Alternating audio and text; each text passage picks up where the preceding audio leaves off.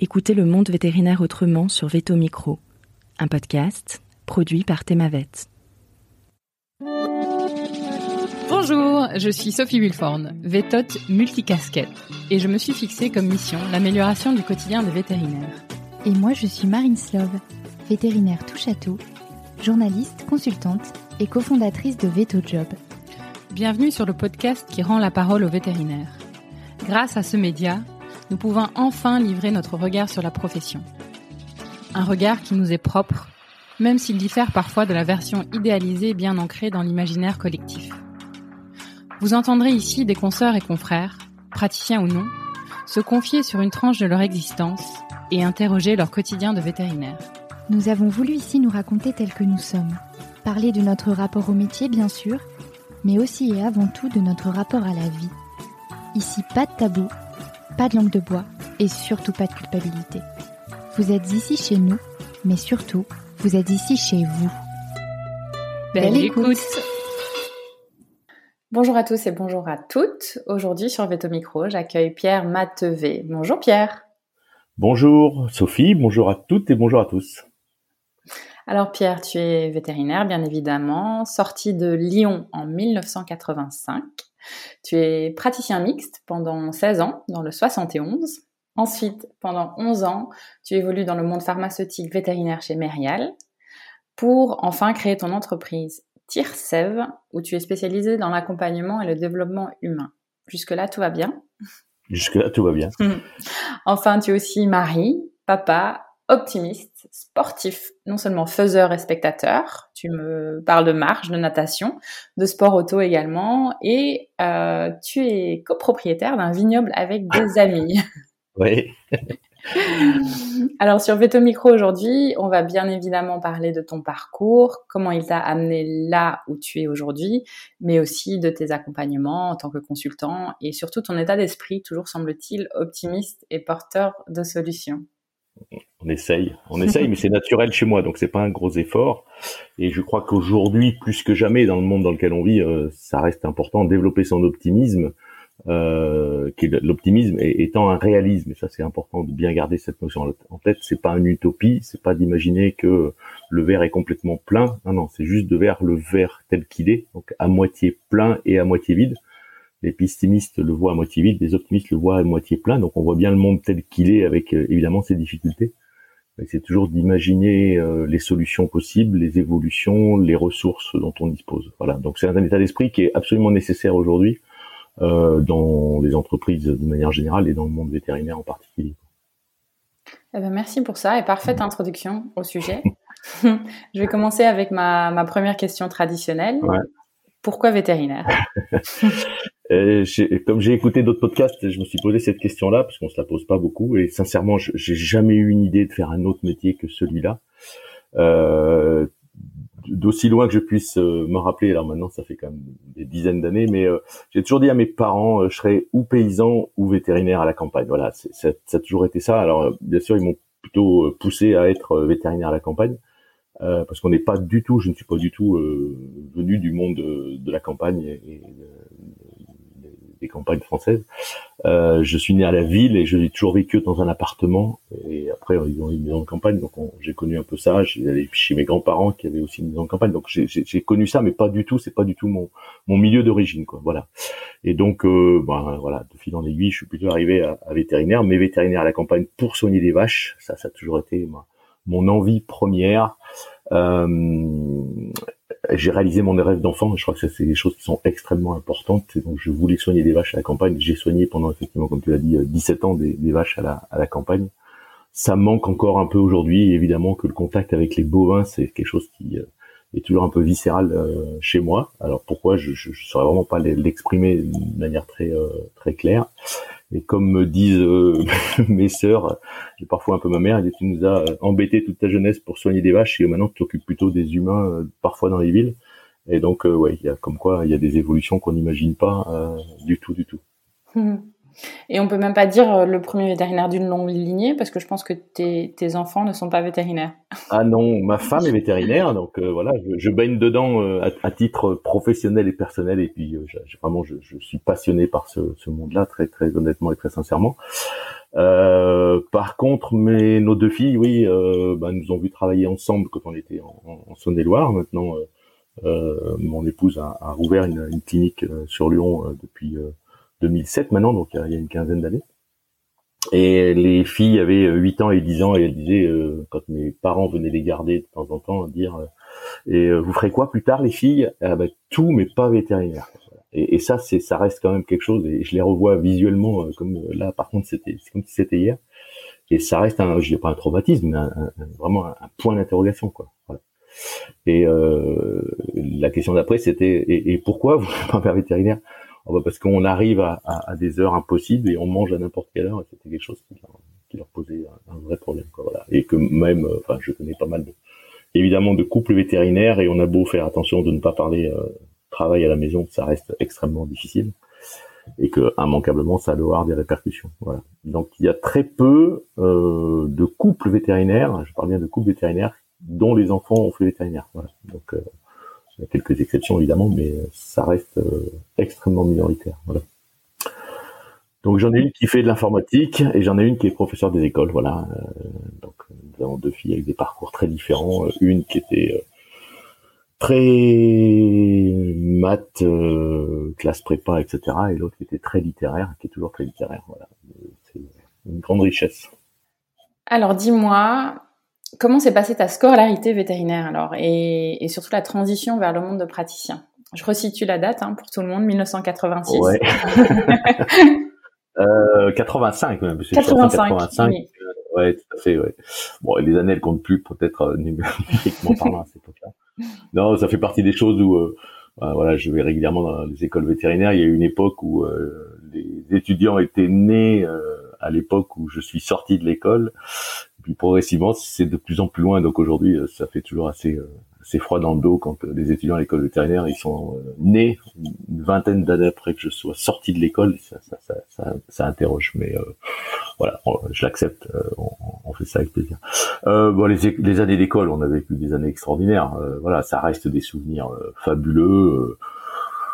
Euh, des, des, copains qui sont toujours des copains de, de, base, qui sont les parrains des enfants, ou on est les parrains des, de leurs enfants. Donc euh, c'est une époque euh, fabuleuse, qui était trop courte, mais on n'avait que quatre ans, donc il fallait vraiment en profiter au maximum.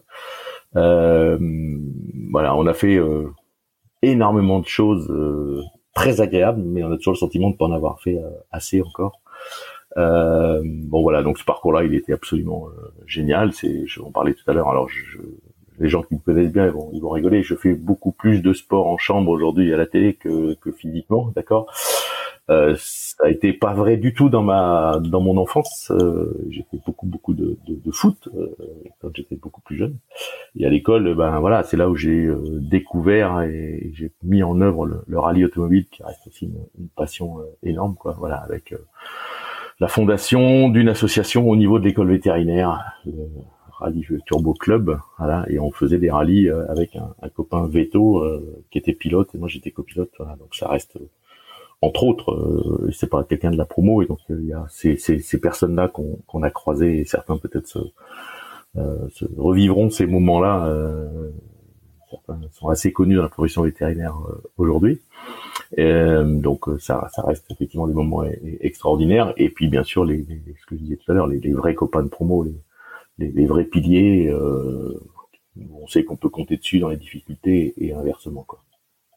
D'accord, donc une transition plutôt agréable et douce, on va dire, vers le monde de praticien, des belles expériences de vie. Alors le monde de praticien après, oui, parce qu'on a fait beaucoup de remplacements à cette mmh. époque-là. Il n'y avait pas beaucoup de, il n'y avait pas de convention collective, il n'y avait pas beaucoup de contraintes au niveau ordinal. Donc on a démarré euh, des remplacements, euh, des semaines de prophylaxie euh, très tôt dans, nos études. Bon, je, crois qu'il y a, prescription maintenant, on peut le dire, mais je crois que je rencontre, quand on rencontre des vétos, quand on voit les compétences des jeunes générations, et on en reparlera forcément, et en même temps, évidemment, leur, leur, manque de confiance en eux. Nous, on était vraiment dans, dans l'excès inverse, où on n'avait pas tellement de peur et on avait très peu de compétences.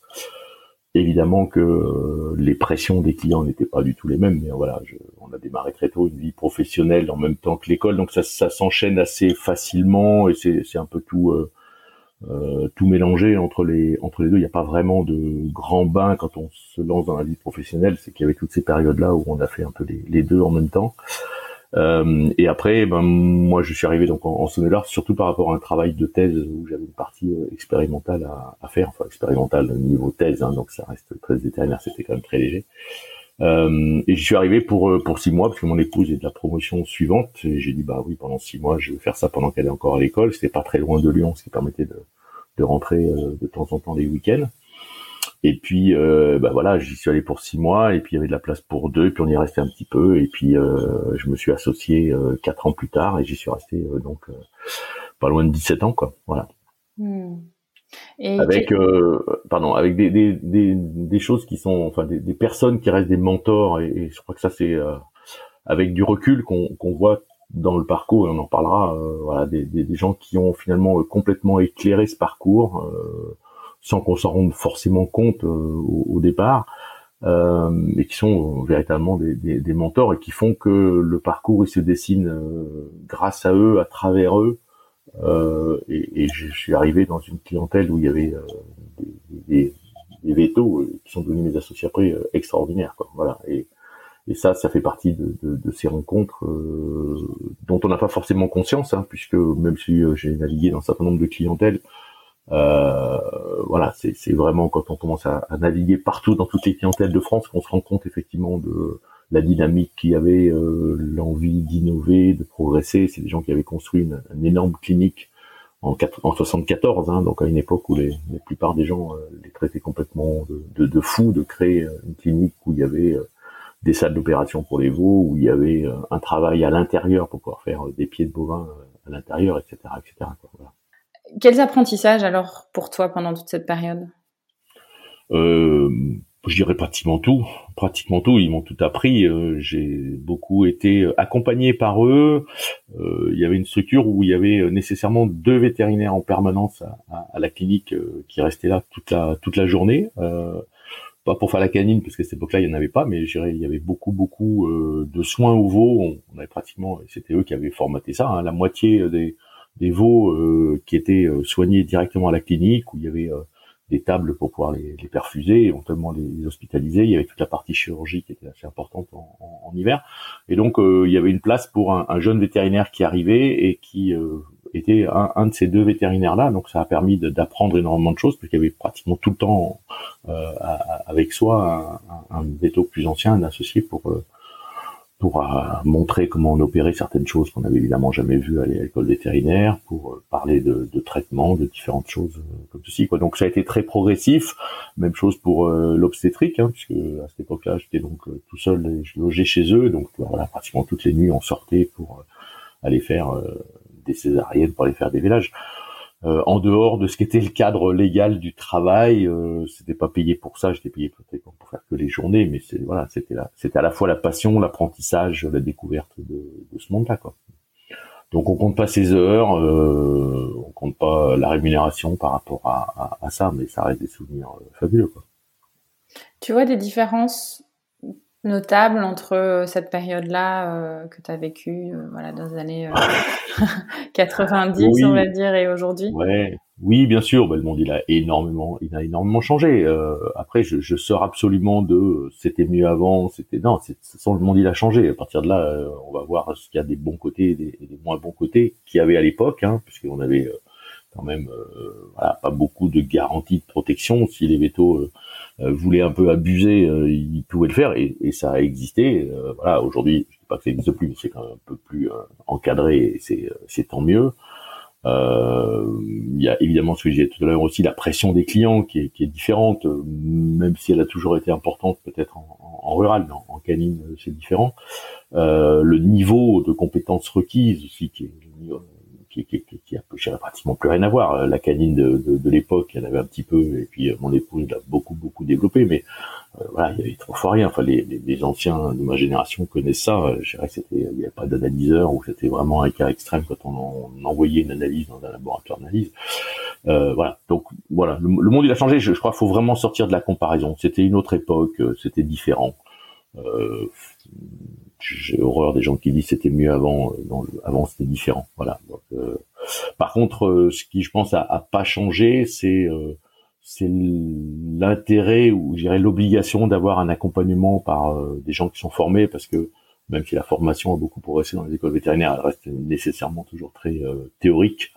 Je parle surtout pour la pour la rurale, et, on a besoin de cet accompagnement.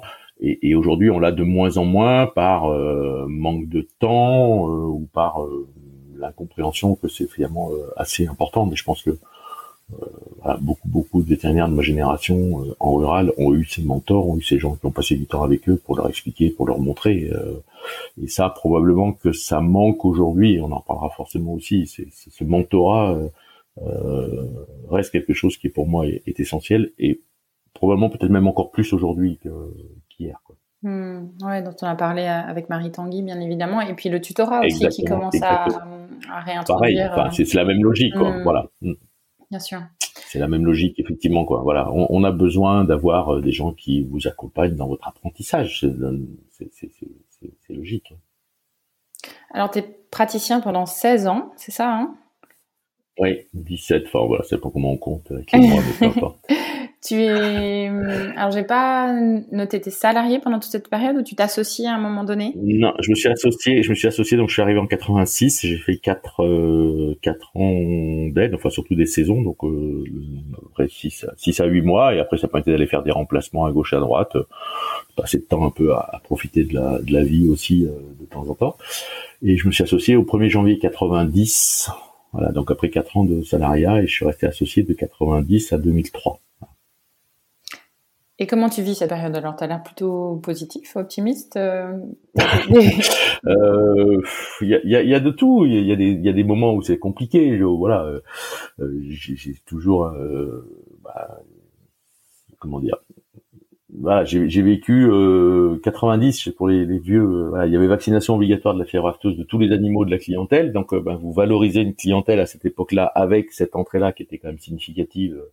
Euh, payé par l'État. Et puis, bah, au 1er janvier 90, vous associez avec ça dans la valorisation de la clientèle et la, décision est prise comme quoi l'État arrête la vaccination obligatoire fièvreuse. Donc, euh, bah, voilà, vous mm. commencez avec un truc que vous avez payé un peu plus cher et vous n'avez pas ça dans les dans les revenus. Donc vous dites, ah, comment on va faire? Euh, J'ai une clientèle à rembourser. Euh, assez rapidement après, on, a acheté une, une, maison et puis bah, il y a eu euh, l'ESB. Et là, vous dites, mais comment ça se fait? On va plus manger de viande et les gens 350 clients, deux éleveurs laitiers, 348 de charolais. Donc on se dit, bah, si on mange plus de viande, comment on va vivre ici, etc. Et, ça, ça a toujours été des angoisses euh, financières euh, par rapport à, la famille, par rapport aux investissements, hein, qui étaient quand même euh, significatifs. Donc c'était pas tout rose non plus. C'était des, années fabuleuses parce que bah, y a eu les, enfants sont arrivés, parce que en force de, de l'âge, l'envie de développer des choses, de faire des choses, d'innover, de développer, ça a toujours été une, une, une grande passion, euh, une grande maison ancienne, il fallait retaper, faire des travaux. Enfin, voilà, il y a, il y a eu plein d'énergie à, à, cette époque-là, mais euh, en même temps, il y avait aussi des moments de, de doute permanents. Alors c'est très personnel, mais euh, euh oui, euh, financièrement en particulier, est-ce qu'on va y arriver, est-ce qu'on va pas y arriver, etc. Quoi. Voilà. Donc ça reste surtout des, des, des années euh, magiques. Et malheureusement, je dirais quelque part, c'est quand on en sort euh, qu'on se rend compte de choses qui, euh, et ça c'est peut-être un vrai vrai message, c'est vraiment à ce moment-là qu'on se rend compte des, des richesses énormes qu'on a pu vivre à ce moment-là et qu'on vit moins ou que parce qu'on s'habitue ou on en prend moins moins conscience quoi. Voilà, rentrer d'une fièvre de lait à 6h30 le matin ou à 7h en étant reparti avec une vache qui était debout alors qu'elle était presque morte quand on est arrivé, euh, rentrer chez soi avec le, soleil qui se lève, la brume et toutes ces choses-là, c'est vraiment des moments euh, magiques quoi. Euh, rentrer après une, un, beau village où on repart, la vache va bien, le veau va bien, pareil le, matin de bonheur, ça, ça reste des moments extraordinaires. Et puis je crois que la relation client avec les éleveurs, euh, elle, reste une, relation client euh, magnifique avec euh, certains éleveurs, mais une majorité d'éleveurs quand même. Alors malheureusement, il y a un moment on voit plus que les, les mauvais éleveurs. C'est quelque chose que je travaille aussi avec les, avec les vétérinaires que j'accompagne aujourd'hui. C'est-à-dire que il y a que ceux-là qui nous prennent le chou, quoi. on pense à eux, ils veulent pas payer, il faut toujours, ça va jamais, etc., etc. Mais numériquement, quand on regarde vraiment ces personnes-là, euh, allez, en général, dans une clientèle, il y a, il y a, il y a 7, 5, 5 à 10 euh, des clients en canine, c'est pareil, hein, qui sont des clients qui effectivement posent problème et qui mériteraient pas d'ailleurs forcément que on s'implique autant euh, avec eux.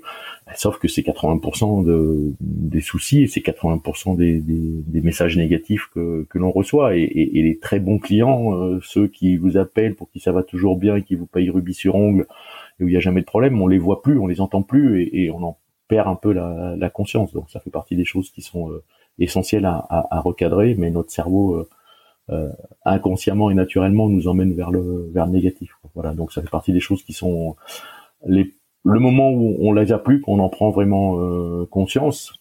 Et puis voilà, avec un éleveur à 2 heures du matin, quand vous faites une, une obstétrique euh, chez lui, et, ben, vous partagez des choses qui sont parfois très personnelles, très intimes, et qui sont d'une richesse incroyable. Quoi. Voilà, vous avez des souvenirs de la grand-mère qui arrive et qui vous parle de ses problèmes de santé, de ses problèmes, vous montre ses varices, vous montre un certain nombre de choses. Enfin, ça, ça, reste magique, ça reste magique dans la nuit, tout ça et tout.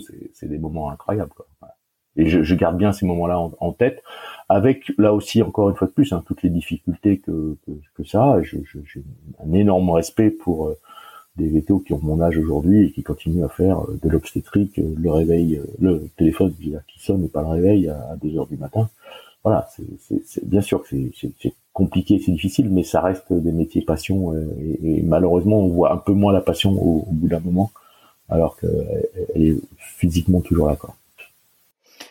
Tu me permets de poser une petite question, euh, on va dire parallèle à ce que tu viens de dire. Euh, tu parles de ce, un peu de ce ratio négatif-positif qu'on sait hein, que le cerveau s'approprie plus le négatif que le positif tu penses qu'il est exacerbé aujourd'hui, que ce ratio-là, il est encore plus creusé, qu'on a vraiment tendance à plus se focaliser sur le négatif qu'avant?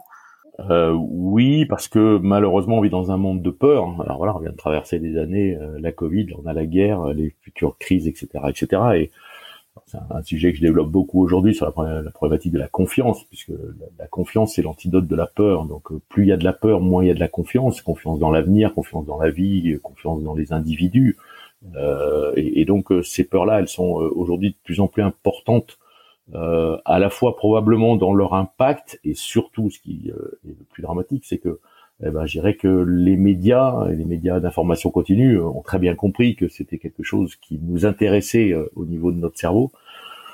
Ce que j'appelle moi, euh, j'ai rien spécifiquement contre eux, mais le syndrome BFM TV, quoi. C'est-à-dire en fait, on vous envoie que du négatif, que des choses qui sont des catastrophes, que les endroits où on vous montre voilà, les épidémies, peut-être le nouveau variant, avec des hypothèses qui sont lancées, qui sont toujours des hypothèses négatives, et les attentats et les catastrophes naturelles, et les images des ouragans. Alors oui, ça existe, évidemment que ça existe.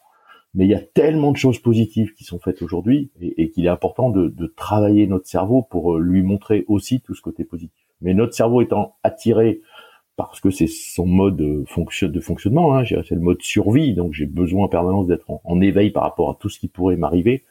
Et aujourd'hui, on a euh, évidemment énormément, énormément de peurs qui nous sont projetées parce que les médias ont très bien compris que c'était un, business euh, super intéressant et super important pour elles. Et, que euh, oui, effectivement, aujourd'hui, il y a moins de confiance que ce qu'il pouvait y avoir à cette époque-là, ou, moins d'insouciance peut-être qu'il y avait à cette époque-là. Quoi. Voilà. Bon, la bonne nouvelle, c'est que ça se travaille. Oui, ça se travaille. Oui, ça se travaille. Il faut juste reprendre la main sur son cerveau. Et c'est, je dirais, notre cerveau, il travaille à 90% dans l'inconscient.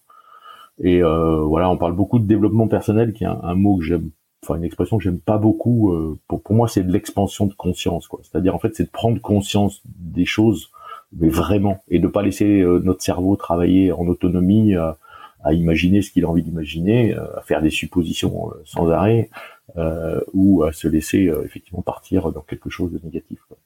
Mm. Mais ça demande un effort, hein, on est bien d'accord, et c'est pas tout le temps, et moi non plus. Hein, je, ça m'arrive aussi d'avoir des grandes peurs qui sont évidemment injustifiées, comme 90% des, des, peurs, hein, mais, mais euh, toujours est-il que euh, il faut arriver à, en prendre conscience pour contrecarrer ça. Quoi. Ok. Alors, je retourne sur ton parcours après notre petite euh, aparté. À quel moment, donc là, bon, je resitue hein, pour tout le monde, on, mm, mm. on, parle de 16 ans en tant que praticien, 15 ans en tant que praticien.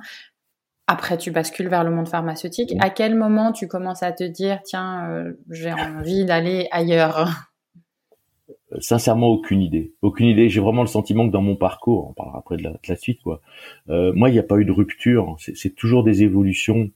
Euh, c'est euh, le goût de découvrir des choses nouvelles, c'est le fait que la routine, ça vite, euh, à un moment donné, pour moi, c'est ça a vite, ça a une énorme limite, quoi. J'ai, j'ai un peu le sentiment de, de, de m'ennuyer quand ça devient routinier. Alors, oui, deux clients sont jamais les mêmes, deux césariennes ne sont jamais les mêmes, deux pathologies de groupe ne sont jamais les mêmes, mais mais en même temps, c'est quand même toujours un petit peu pareil. Et donc, en fait, voilà, j'ai une fois de plus, hein, c'était mes associés qui avaient lancé ça avant que j'arrive. Donc moi, j'ai récupéré un système qui fonctionnait comme ça. On a fait beaucoup, beaucoup de dossiers d'AMM, euh, de, de, de, ces terrains, donc beaucoup de contacts avec des gens de la R&D, beaucoup de réflexions sur euh, qu'est-ce qu'il fallait développer pour un laboratoire pharmaceutique, euh, en, en, particulier. En même temps, j'ai été président de, de GTV.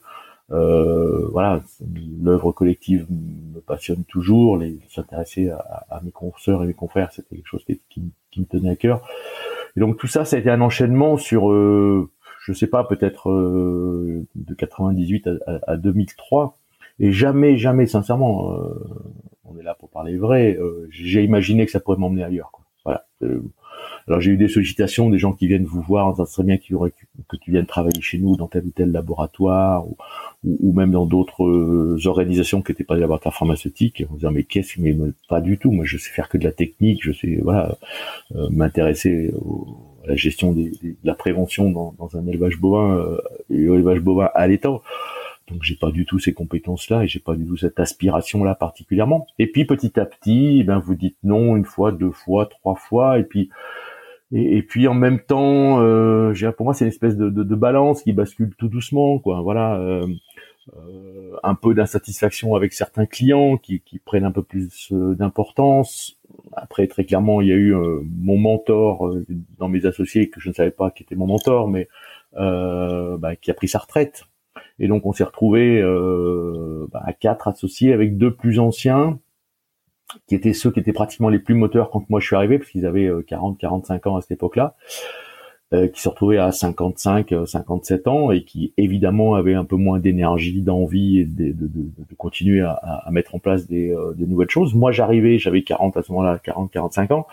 Et une des questions, c'est de se dire, mais moi, de, qu'est-ce qui me prouve que je serai pas comme eux dans, dans 10 ans quoi? Aujourd'hui, j'ai envie de faire plein de choses, mais en fait, eux, ils avaient cette même envie. Aujourd'hui, ils l'ont plus et moi, d'imaginer que j'arrivais à 55, 57 ans et de me dire j'ai encore 6, euh, 7 ans à travailler en tirant un peu les pieds, en prenant moins de plaisir, euh, le plaisir est, vraiment un driver très fort euh, chez moi. Et donc je me suis dit mais moi c'est pas possible quoi. Voilà. Donc il y a ça euh, tout un tas de, petites choses qui font que petit à petit et pourquoi pas. Et pourquoi pas aller voir un nom de nouveau. Alors c'est j'en suis bien conscient hein, très égoïste quelque part. Et, et, mon plaisir il est assez souvent égoïste. Alors oui, il y a une réflexion familiale, oui, il y a quand même évidemment euh, pas que Pierre Vadvé qui décide, mais forcément euh, ça, ça, a beaucoup euh, influencé.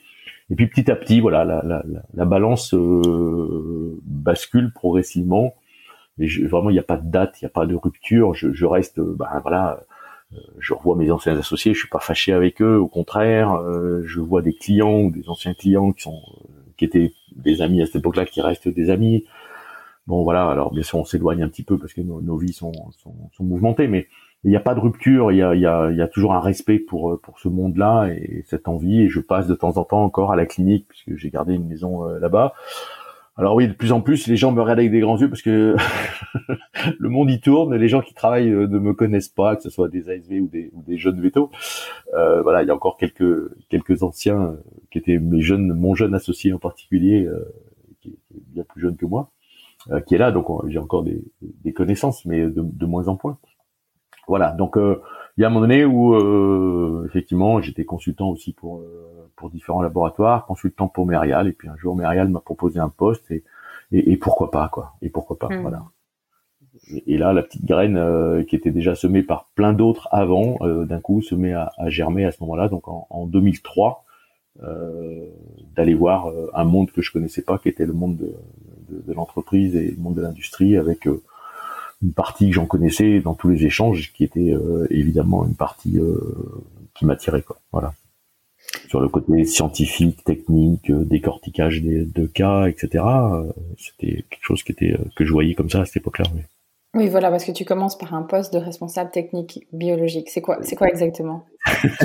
En fait, c'est exactement, non, mais c'est exactement la continuité de ce que je faisais beaucoup en, en clientèle, c'est-à-dire en fait, c'est de responsable euh, de la gamme vaccin pour les bovins sur la France entière, et donc on est en support technique pour euh, les, euh, les confrères, les consoeurs les confrères. voilà, là, enfin, on, retombe sur de la technique pure et dure, les transferts colostraux, comment ça se fait qu'on a mis en place une vaccination contre les diarrhées de veau et qu'on n'a pas le résultat escompté Est-ce que ça vient du vaccin? Est-ce que ça vient de la conduite d'élevage? C'est toujours un, un, melting pot et qu'il faut arriver un peu à, à, faire avancer, une espèce de, méthodologie pour, euh, pour comprendre et décortiquer ce qui se passe dans l'élevage. Donc voilà, c'était vraiment le support technique des, euh, des vaccins, les problèmes de pharmacovigilance qui peuvent euh, arriver, et donc tous les vaccins bovins à l'époque chez Marial, mais qui était vraiment pour moi la continuité de ce que je faisais en, en clientèle. Je le faisais pour euh, mes consoeurs et mes confrères qui étaient parfois en, en, difficulté par rapport à des éleveurs. Alors ça demande pas mal de déplacements, ce sont des choses qu'on gère par téléphone, mais il y a beaucoup de déplacements sur la France entière. Aller en élevage, c'était toujours un plaisir d'aller avec eux en, élevage pour essayer de, comprendre ce qui se passait. Voilà. Donc euh, c'était vraiment une continuité. Il n'y a, pas de rupture dans tout ce, dans tout ce parcours-là. Ok, donc responsable technique biologique et ensuite euh, tu passes directeur de BU réminant et qu'un grosse, un gros pas, non, ce, changement? Oui, oui, voilà. Donc euh, oui, tout à fait. Le, changement, il s'est fait peut-être beaucoup plus à ce moment-là que le fait de rentrer dans, dans, le monde de l'industrie pharmaceutique. Quoi. voilà, un jeudi soir, mon patron de la BU Ruminant à laquelle j'appartenais à l'époque euh, me dit tiens sors on va, on va dîner ensemble. Je dis ouais très bien. Euh, et euh, il m'explique qu'effectivement il y a une restructuration en cours alors qu'il était un peu encore dans les dans les cartons secrètes etc lui allait prendre la, la direction France et il me dit ben écoute je souhaiterais que ce soit qu'il prenne la, la, direction me remplace prenne la direction de la BU Ruminant. Alors il y avait que Ruminant pendant un certain temps les est venu quelques années après enfin assez rapidement deux, ou trois ans après. J'ai dit mais moi, mais moi, je ne sais faire que de la technique. Je, je, je sais m'intéresser aux problématiques des, des bovins. J'ai aucune compétence business particulière, etc. Et, euh, il me dit mais si, tu verras, tu te débrouilleras. Et j'étais le dernier arrivé dans l'équipe, donc c'était compliqué de se dire ben voilà, je suis le petit dernier et finalement on, on va me confier des responsabilités. Euh, il me dit bah tu réfléchis ce soir et tu me donnes ta réponse demain. Je, vous promets que ça s'est passé exactement comme ça. Alors j'ai été extrêmement fort dans la négociation, c'est que j'ai dit écoute, tu me donnes au moins jusqu'à lundi, donc j'ai négocié trois jours de plus euh, pour réfléchir, pour en parler bien sûr en, en, famille parce que c'était un peu un peu compliqué. Euh, aussi à des personnes euh, en, en, interne chez Mérial pour voir comment elles vivraient ça ou elles pourraient penser ça. Et puis ben lundi j'ai dit ok. Et euh, voilà, ça a été un, un, un, un, moment mais qui a duré quand même des années. Euh, très compliqué. Quoi. Bien sûr, très compliqué parce que c'est on, on, touche à, à ce moment-là des choses que l'on ne connaît absolument pas. Euh, piloter des budgets, euh, voilà, la cohésion d'équipe, euh, la motivation des euh, des gens avec qui on, on, travaille, comment on prend des décisions euh, tout seul de temps en temps avec d'autres. et puis bien sûr, il y avait la, la force de vente et, et les commerciaux comment petit à petit, alors qu'ils me voyaient vraiment comme un appui avant, hein, parce que quand il y a un problème, c'est eux qui sont en première ligne, et puis ils appellent euh, le support technique, et le support technique est là pour pour les aider à, à, gérer le problème avec le avec le client. Mais à un moment donné, on passe euh, on passe patron, euh, ça change forcément la donne. Comme on peut voir ça dans les cliniques vétérinaires quand on est jeune veto avec les ASV, ça se passe bien, on est salariés, tous, tous les deux sont, sont salariés, et puis d'un coup, pap, je m'associe, et là je passe de nouveau patron, et ça peut avoir des des difficultés de, de positionnement. Euh, et j'ai découvert la vente, j'ai découvert la relation client, j'ai découvert un peu plus près euh, comment on gérait les clients, comment on faisait ce qu'on disait un peu tout à l'heure, la segmentation client, enfin voilà, un, monde mais complètement euh, nouveau euh, et, et, dans une période où en plus de ça, très rapidement ensuite il y a eu la FCO qui est arrivée, hein, donc même chose, on, on, a géré ça sans ressources supplémentaires avec bah, des pressions politiques énormes et euh, des moments où vous passez euh, voilà des, des, journées entières au boulot, des week-ends entiers au, au, boulot et où vous mettez aussi un peu votre famille euh, dans, dans la difficulté parce que oui, je le cache pas, il y a des moments où on se dit j'aurais pas dû quoi. Voilà, je, je, je regrette d'avoir pris ce, ce poste-là.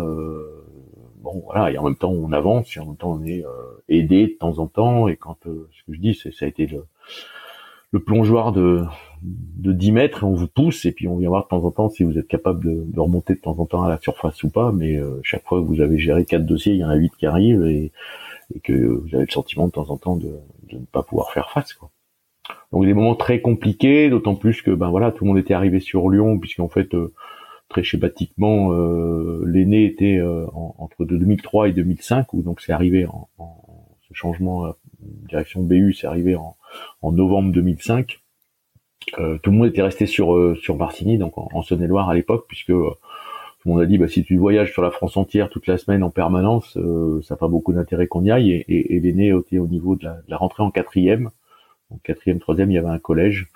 Après, par contre, il n'y avait pas de lycée, donc euh, on avait décidé euh, de voir un peu ce que ça donnait. Et donc de 2003 à 2005, euh, moi j'étais sur Lyon, surtout en, vadrouille sur la France entière, et ma femme et, les deux filles étaient restées à, à Martigny. Et en 2005, c'était juste l'âge à laquelle, bah, à partir du moment où il n'y avait pas de lycée, tout le monde est venu sur sur Lyon pensant que moi j'aurais un peu plus peut-être d'expérience dans le poste, mieux gérer peut-être mon emploi du temps, etc. Et là, ça a été effectivement l'explosion inverse. Tu te fais accompagner pendant cette période? Alors, euh, ça faisait partir du, parcours, hein, donc je dirais que c'était effectivement aussi une époque où j'ai découvert que c'était que le coaching, qui était un gros mot que j'ignorais complètement. Euh, quand on vous dit bah tu seras coaché pour t'aider, moi j'ai au contraire, je vais encore perdre encore une heure et demie euh, tous les 15 jours avec quelqu'un ou deux heures avec quelqu'un, mais j'ai déjà pas assez de temps dans une journée, mais qu'est-ce que je vais aller faire avec euh, ces personnes-là, etc., etc.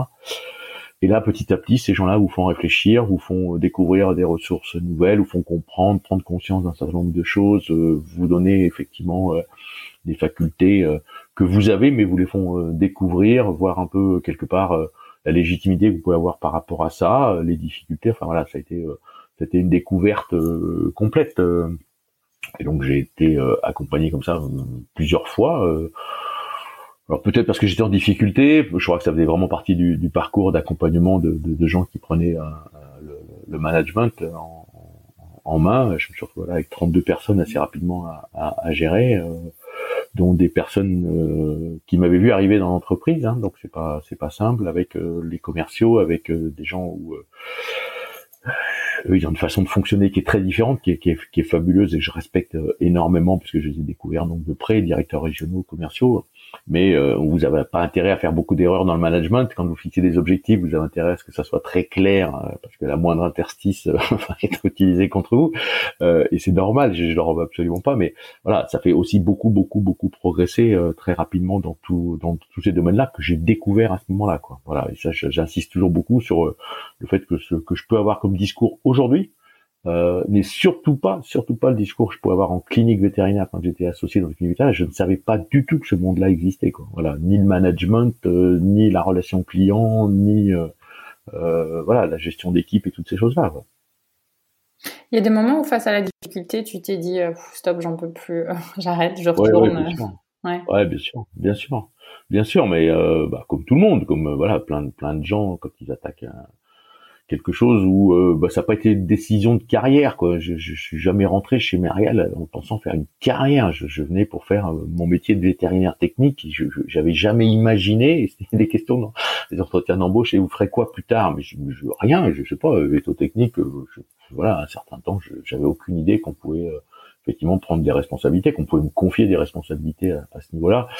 Ce qui fait d'ailleurs que j'ai eu souvent des, des, boutades de certaines personnes avec qui j'avais dit non, non, j'accepte pas la proposition de poste que vous me faites dans, dans votre euh, entreprise parce que moi, je ne sais faire que de la technique, je ne fais pas de business. Et, et ces gens-là revenaient vers moi en, me disant, mais en fait, tu fais quoi comme poste? Ah et, tu m'avais dit que tu faisais pas de business?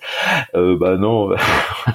Donc, euh, ouais, c'était c'était une, petite joke entre nous. Et, euh, voilà, j'ai découvert effectivement que pour le moment, il y avait il y avait euh, des capacités, des envies, euh, l'envie de découvrir des nouvelles choses qui font que bah, c'est peut-être pour ça qu'on m'avait confié ces responsabilités-là, quoi. Voilà.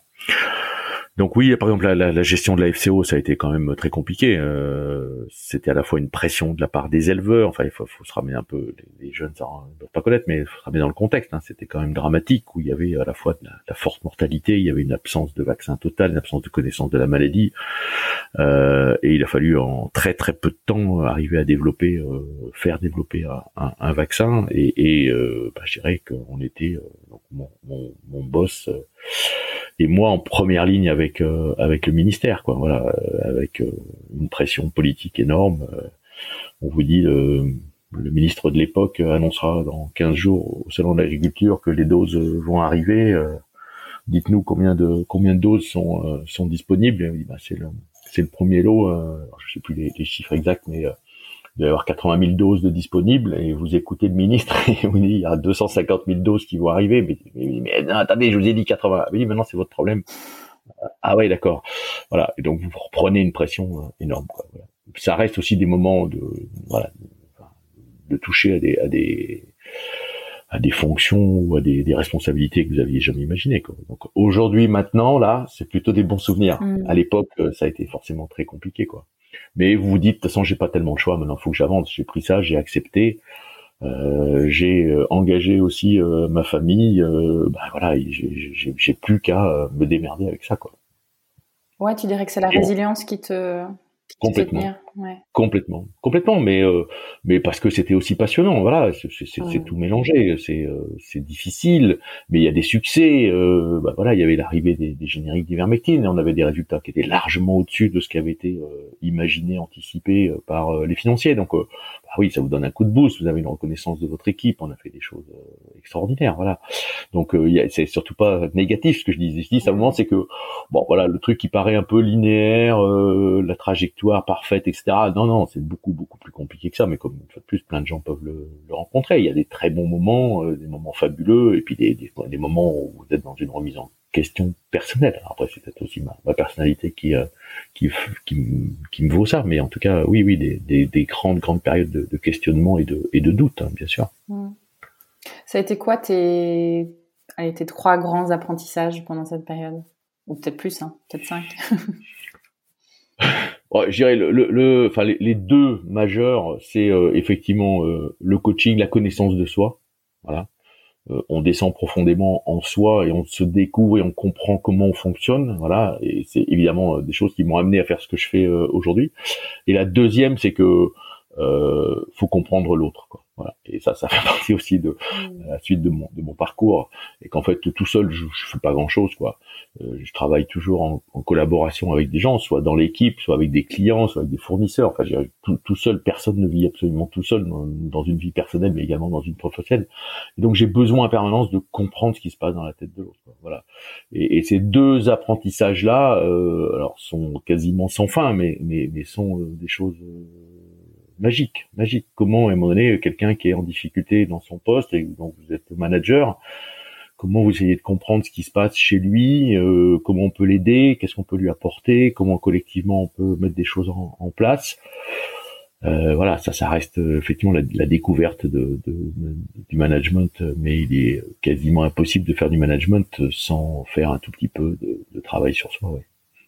Donc ça, c'est les deux grands apprentissages. Après, oui, bien sûr, il y a la relation client. Je disais la vente, comme quoi la vente n'est pas un gros mot. Euh, en tant que veto, euh, j'entends ça encore tous les jours. Mais moi, euh, tu viens me parler de business. Moi, je suis pas, je suis pas commercial, je suis technique. Mais, mais c'est deux axes complètement différents. On peut très bien être technique et, et, et être un peu plus dans la relation client et, s'intéresser davantage aux clients. Et probablement qu'il y a aussi beaucoup de d'insatisfaction chez les vétos de, de, de tout âge, mais peut-être chez les jeunes en particulier cette insatisfaction vis-à-vis du client, cette absence de reconnaissance euh, perçue.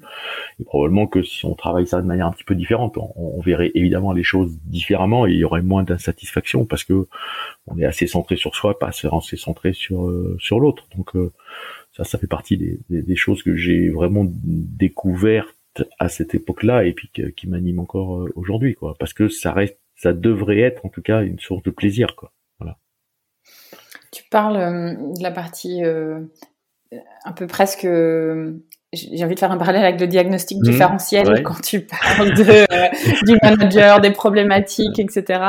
Est-ce que c'est ça aussi qui t'emmène vers parce qu'après le directeur de BU Ruminant Equin, tu tu deviens directeur de la logistique et distribution, qui est encore quelque chose de très différent.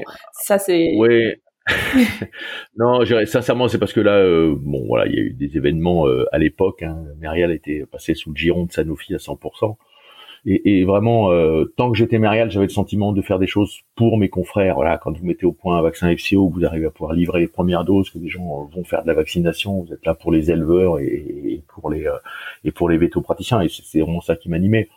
Après, quand vous êtes en face de vous avec des gens qui sont des purs financiers, qui connaissent absolument rien au marché de la santé animale, et que vous êtes obligé de rentrer dans un moule, euh, piloté par euh, l'actionnariat, euh, bah, j'ai là, c'est pas, c'est pas, c'est pas mon terrain de jeu, quoi. Voilà. Et donc là, j'ai dit, bah, je m'en vais parce que moi, c'est pas ça que je, c'est pas ça que je veux faire. Je, je ne critique pas. Moi, j'étais juste qu'à un moment donné, ça, ça me correspondait pas. aucunement l'intention de, de, ou la prétention de dire que j'allais pouvoir faire changer les choses de l'intérieur. Le système, il est tellement en place, c'est impossible. Et, et, donc quelque part, vous vous posez des, des questions. Et puis, bah, voilà, il y a eu un départ à la retraite. On m'a sorti quelque part du, du business et moi je voulais en sortir mmh. euh, dans, dans, cette euh, logique telle qu'elle existait à cette époque-là et, et j'ai pris ce poste-là euh, parce que les, les enfants étaient pas complètement tirés d'affaire au niveau des études, qu'il y avait des enjeux financiers et de se dire à un moment donné je parce que j'avais déjà évidemment ça en tête, de devenir consultant pour les cliniques vétérinaires et, vraiment sincèrement partager tout ce que j'ai appris. Euh, bah, j'ai peut-être un poil trop tôt et, et donc j'ai pris ce poste-là, euh, voilà, parce que effectivement, bah, il y a du réseau, parce que c'était aussi multi-espèce, ça aurait été de voir aussi d'autres d'autres compétences, ça aurait été de d'être très transversal au sein de au sein de Merial à l'époque. Bon voilà, donc euh, découvrir la logistique, découvrir les contraintes des, des, distributeurs et des centrales d'achat, de l'organisation, des expéditions. Enfin voilà, c'est pareil, euh, un nouveau poste très intéressant, une restructuration un peu de l'équipe que, que j'ai prise pour modifier un peu les, les, habitudes. Et, et là, euh, bah, j'étais reparti pour trois ans, quoi. Et en fait, ça a duré, euh, ça a duré même pas un an, quelque part, avant qu'on me propose de devenir consultant et, et que bah, ça, ça donne l'élan pour effectivement quitter plus vite que prévu euh, à l'époque. Voilà. Oui, donc tu étais déjà, euh, avant de prendre ce poste-là, tu étais déjà en cheminement vers, euh, voilà, vers l'accompagnement. Ouais, d'accord. Exact. Par rapport à ce que j'ai tout à l'heure, tout ce que j'ai découvert sur euh, moi, sur les équipes, sur ces choses-là, et, et, parce que je sais que ça nous manque tellement dans, dans, dans, notre profession, dans notre quotidien de veto, et que oui, il y a beaucoup de mal-être aussi, des gens qui sont un peu perdus dans, dans, toutes ces, ces dimensions-là qu'on ne connaît pas. Gérer, des clients, mais c'est tous les jours, c'est absolument tous les jours, la tarification, les prix, euh, la gestion d'entreprise, enfin voilà. Euh, et, et, je me dis, mais voilà, si on peut aider quelques personnes de temps en temps sans jamais avoir le la prétention une fois de plus de, sauver le monde, mais si toutes ces choses-là, on, avait ça, euh, mais ça nous permettrait d'être beaucoup mieux dans notre dans notre boulot, quoi. Et ça, c'était vraiment ça qui me qui m'animait et qui euh, m'a fait cheminer vers ce que je fais euh, clairement aujourd'hui, quoi. Voilà. Donc l'étape du euh, directeur de la logistique, ça a été un peu une, étape qui se voulait être très transitoire et qui a été encore plus courte que prévu. Euh, compliqué, hein c'est-à-dire quand vous restructurez une équipe, les gens, euh, bah, vous les faites travailler ensemble, vous créez de la dynamique dans votre équipe, et puis au bout de dix mois, vous annoncez partiellement je pars. Je sais que c'est compliqué, mais c'est des gens que je revois encore aujourd'hui avec avec grand plaisir. mais mais oui, c'est des moments, c'est des moments compliqués, de sentiments, bah, je dirais, d'être trahi par quelqu'un qui a mis en place quelque chose pour quelques années et qui s'en va euh, plus vite que prévu. Voilà. Ça a été un gros saut alors de, de, quitter la boîte et de te mettre à ton compte? Alors pas du tout, pas plus, une espèce de transition en douceur. Et, je ne voudrais pas déborder, mais mais euh, parce qu'en fait, ce qui s'est passé, c'est que voilà, en, en juin 2014, euh, quelqu'un, alors qui est aussi un mentor ou quelqu'un du moins qui a, qui a, qui a fait en sorte que bah, la direction que j'avais imaginée, euh, elle, a varié, elle a changé. Euh, voilà, la météorite a, a fait que poup, ça, ça, ça, ça, ça a bifurqué. Euh, Quelqu'un avec qui je travaillais régulièrement, euh, qui était patron d'une grosse boîte de, de, kits de diagnostic sur sur Lyon, avec qui je collaborais, puisqu'on faisait des kits de diagnostic pour pour les ruminants. Donc voilà, l'innovation, chercher des nouvelles choses, des nouvelles façons de d'identifier certains, certaines pathologies, etc., etc. Euh, un jour, il dit en, juin 2014, il dit tiens, on s'est pas vu, euh, est-ce que ça te dit pas qu'on déjeune ensemble? Je dis ah, ah oui, tiens, c'est vrai, avec, grand plaisir, euh, euh, on déjeune ensemble. Et puis là, il dit ben écoute, voilà, je t'annonce, j'ai vendu ma boîte il y a, je sais pas combien maintenant. Huit mois, je suis resté cinq mois sans rien faire et je peux pas, je tourne en rond, ça, je suis, quelqu'un qui a une énergie incroyable. Et donc je redémarre une autre boîte j'ai déjà embauché trois personnes pour faire de la R&D et tu m'avais dit une fois que tu voulais devenir euh, consultant et comme moi j'ai une interdiction de de commercialiser et d'être en concurrence par rapport au kit que je vendais auparavant et je veux refaire globalement la même chose pendant encore 15 mois je suis ok pour te prendre comme consultant à mi-temps ça c'était deal au départ pendant 15 mois quoi. voilà et en fait de, de, de, de mi-temps c'était plus près de 70 ou 80% de mon temps et en fait alors vous dites, bah, c'est ce que je rêve de faire. Il y a quelqu'un là qui me met euh, le pied à l'étrier avec euh, un an et demi devant moi quasiment euh, garanti et, et, d'assuré. Mais alors oui, non, oui, et puis bah voilà, c'est des occasions pareilles, c'est incroyable. Donc ça a été, ça a été une occasion XXL de, de, de, dire ok, je, je, change de je change de voie.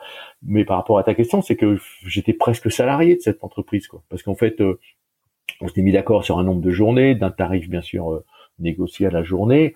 Et pendant 15 mois, j'allais euh, sur site de l'entreprise euh, quasiment tous les jours. Quoi. Donc j'avais pratiquement une vie de salarié avec une équipe alors qui grandissait, mais avec laquelle on avait des contacts très fréquents et puis on rencontrait des vétos, des laboratoires, des fournisseurs pour monter petit à petit cette, cette gamme-là. Voilà.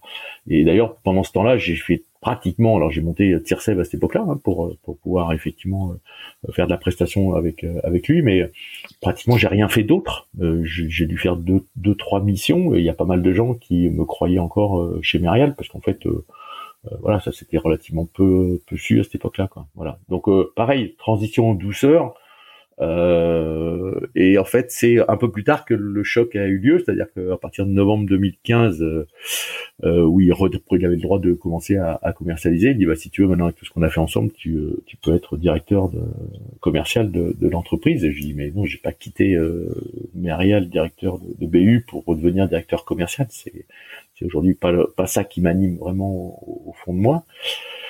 Et donc là, vous dites, euh, et on s'est quitté parce que le contrat finissait, et on s'est pas fâché, on se voit encore régulièrement. Euh, et là, vous dites à un moment donné, comme en 2005 chez Merial, le changement, il a été plutôt à ce moment-là. Quoi. Et là, vous perdez euh, volontairement votre client qui pèse 90% de votre temps, 90% de votre chiffre d'affaires.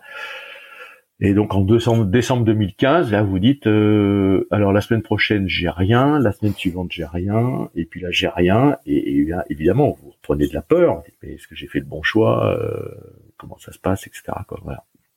Et là vous vous sentez obligé de prospecter, de d'aller chercher, d'informer les gens déjà que vous avez quitté euh, que vous êtes à la recherche euh, d'autre chose.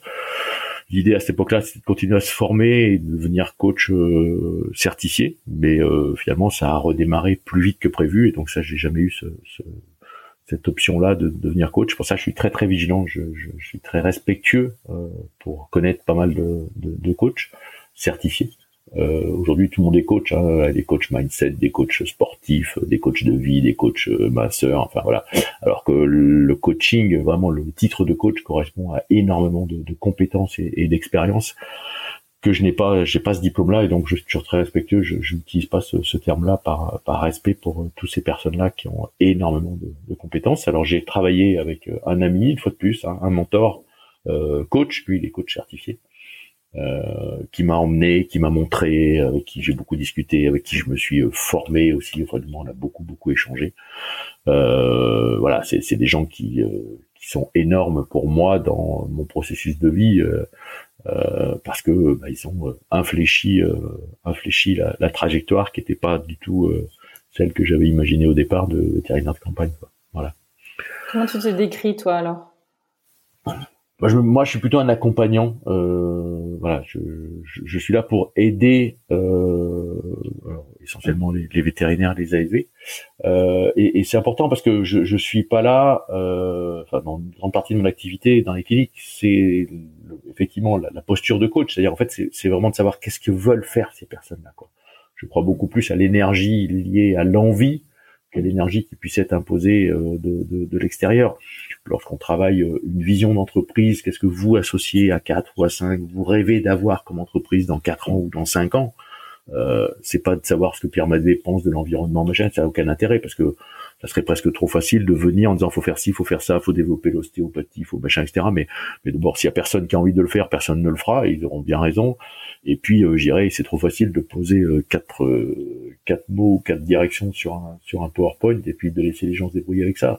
Non, non. Ce qui est important, c'est qu'est-ce qu'ils ont envie de faire eux? C'est quoi leur envie profonde, peut-être peut-être leur envie, leur rêve de gamin, et de voir comment. Et là, ça peut parfois être un peu compliqué, mais assez souvent, c'est comment on va faire que ces objectifs individuels là, on les retrouve dans un objectif collectif commun qui va être porteur d'énergie et, d'envie quoi. Voilà. Donc ça c'est vraiment de l'accompagnement c'est de faire émerger ce qu'il y a chez euh, chacun pour évidemment de travailler aussi euh, individuellement ses aspérités les choses sur lesquelles bah, on peut être euh, énervant pour ses associés énervant pour ses salariés en particulier. Donc voilà ça c'est aussi partie de, du travail d'aujourd'hui comme voilà en utilisant beaucoup d'outils de coaching effectivement et, et, et euh, oui de, de concepts du, du coaching euh, mais mais euh, je suis vigilant sur l'appellation quoi. Voilà. mmh, mmh. tu me devances un petit peu dans, dans ma question j'allais te demander comment ça se passe alors enfin concrètement un accompagnement pour pour avoir une idée. Alors une fois de plus c'est très variable parce que ce qui compte c'est ce que veulent faire les associés. Ça commence toujours par contre par les associés. C'est très clair que quand on parle de gérer une équipe, alors c'est un mot qui est très galvaudé, la notion d'équipe, euh, tout le monde travaille en équipe, mais vraiment de fonctionner en équipe, euh, ça a une exigence qui est extrêmement forte. Et j'ai dit toujours, l'équipe c'est un, fruit à noyau. Quoi. Voilà, s'il n'y a pas de noyau, c'est-à-dire s'il n'y a pas d'équipe d'associés, s'il n'y a pas de collectif d'associés fort, unis, il n'y aura jamais de fruits, quoi. Voilà. Et donc ça commence évidemment par ça, comment on, se met d'accord sur un nombre de choses, comment on se connaît bien.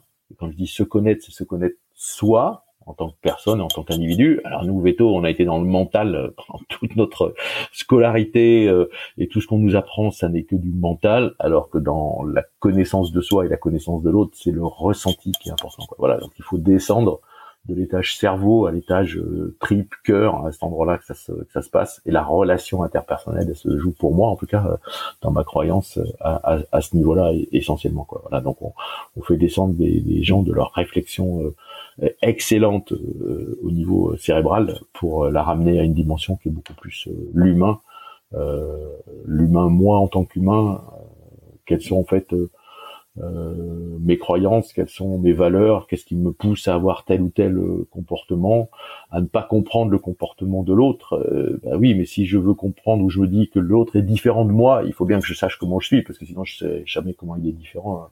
en quoi il est vraiment différent, et, après de pouvoir se dire les choses. Voilà. Donc le travail, il commence par les associés, mais il est vraiment euh, moi, mon boulot, il m'adaptait par rapport aux problématiques euh, qu'on rencontre. C'est jamais euh, exactement la même, et c'est aussi forcément ça qui est exigeant, mais qui est aussi passionnant.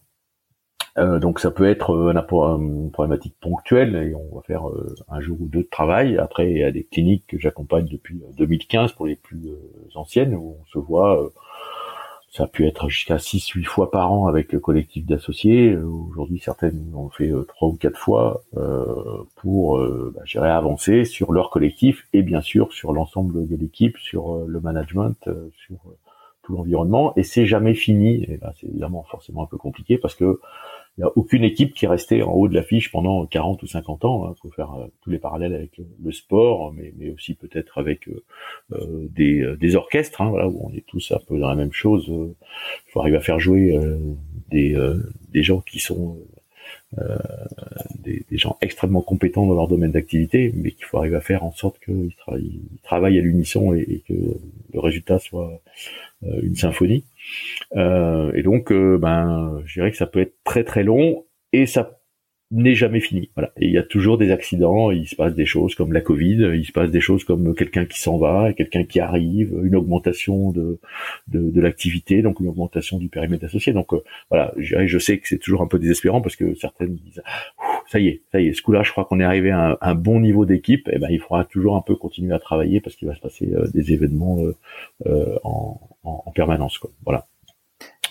Donc euh, je m'adapte. Donc euh, ça dépend du temps qu'il y a de disponible, ça dépend évidemment de leur envie, ça dépend des problématiques qu'ils rencontrent, celles qui, sur lesquelles ils ont envie de travailler, et puis évidemment bien sûr il y a aussi problématique financière, qui est de se dire voilà, on peut consacrer dans tel ou tel budget à, à, à cet accompagnement-là. Donc à partir de là, moi je leur propose un certain nombre de choses. C'est eux qui choisissent en fonction de ce qu'ils ressentent comment on commence. Et puis après on verra comment comment ça va. Donc il y a des gens où ça fait allez, deux, deux, jours de travail avec l'ensemble des associés, et puis d'autres voilà où ça fait 7-8 ans qu'on travaille très régulièrement ensemble.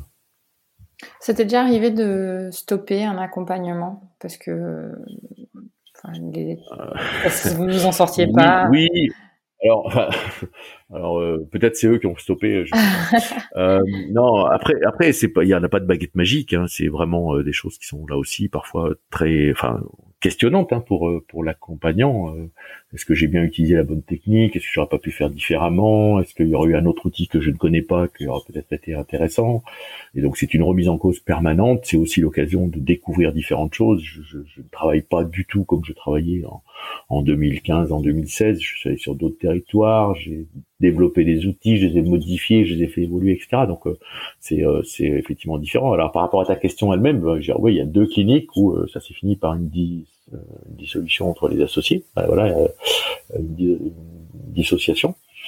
Parce que je voyais pas de solution, parce qu'on était arrivé à, un stade où euh, ça, on le rencontre de temps en temps, où comme ça reste encore un peu, mais beaucoup moins tabou de se faire aider, de se faire accompagner, il y a des gens qui arrivent à des situations qui sont extrêmes et vous arrivez où les gens se sont dit des, des mots d'oiseaux et vous pouvez pas euh, passer une éponge magique pour enlever ça et que finalement c'est impossible de faire autrement ou, ou des personnes qui ont vraiment qui sont arrivées à un stade d'objectifs totalement totalement différents et, et euh, j'essaie de faire en sorte que ce soit pas un échec. On a pu être euh, associé pendant 10 ans ou 15 ans à un endroit vivre très bien et puis à un moment donné ben voilà, euh, ne plus être en phase des uns par rapport aux autres, et plutôt qu'une fois de plus se morfondre, euh, se bouffer euh, le nez de certaines qui partent, certains qui partent en, burn-out ou en, de grandes difficultés ou voilà dans des addictions d'alcool, etc.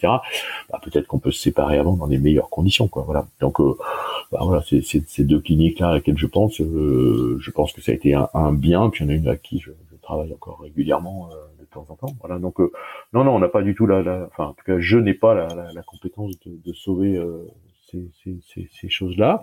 Et puis euh, oui, quand vous sentez que de toute façon, essaye de le faire le plus possible avant, c'est-à-dire que les gens qui me sollicitent, je fais souvent une, une visio avant de commencer quoi que ce soit et qui est euh, gratuite sans aucun engagement et où chacun des associés, parce que c'est quand même les décideurs, se positionne sur euh, est-ce que un, on peut se faire on a envie de se faire accompagner ou j'ai envie de faire, accompagner. Et deux, est-ce que j'ai, je suis ok pour me faire accompagner par toi? Et euh, j'ai aucun problème par rapport à ça, mais ça reste un moment essentiel parce que s'il n'y a pas cet accord-là, euh, et des fois il est un peu timide de la part d'une personne ou deux, s'il n'y a pas de cet accord-là, il ne passera pas grand-chose. Mmh. Et euh, moi, je suis pas là pour faire perdre du temps et bien sûr de l'argent aux, vétérinaires. L'enjeu est de les aider, de leur apporter quelque chose. Quoi.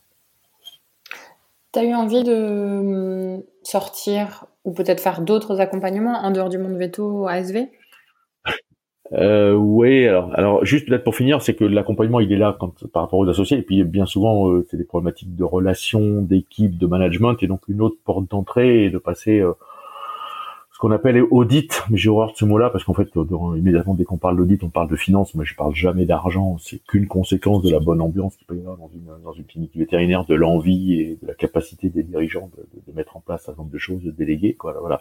Donc l'autre partie, un peu de, porte d'entrée possible, euh, et donc cette notion d'audit où l'idée de passer une heure en face à face avec chacun des, des salariés dans l'anonymat euh, le plus strict, dans euh, une pièce qui est isolée où on peut se dire le maximum de choses et une heure et demie avec euh, chaque euh, associé.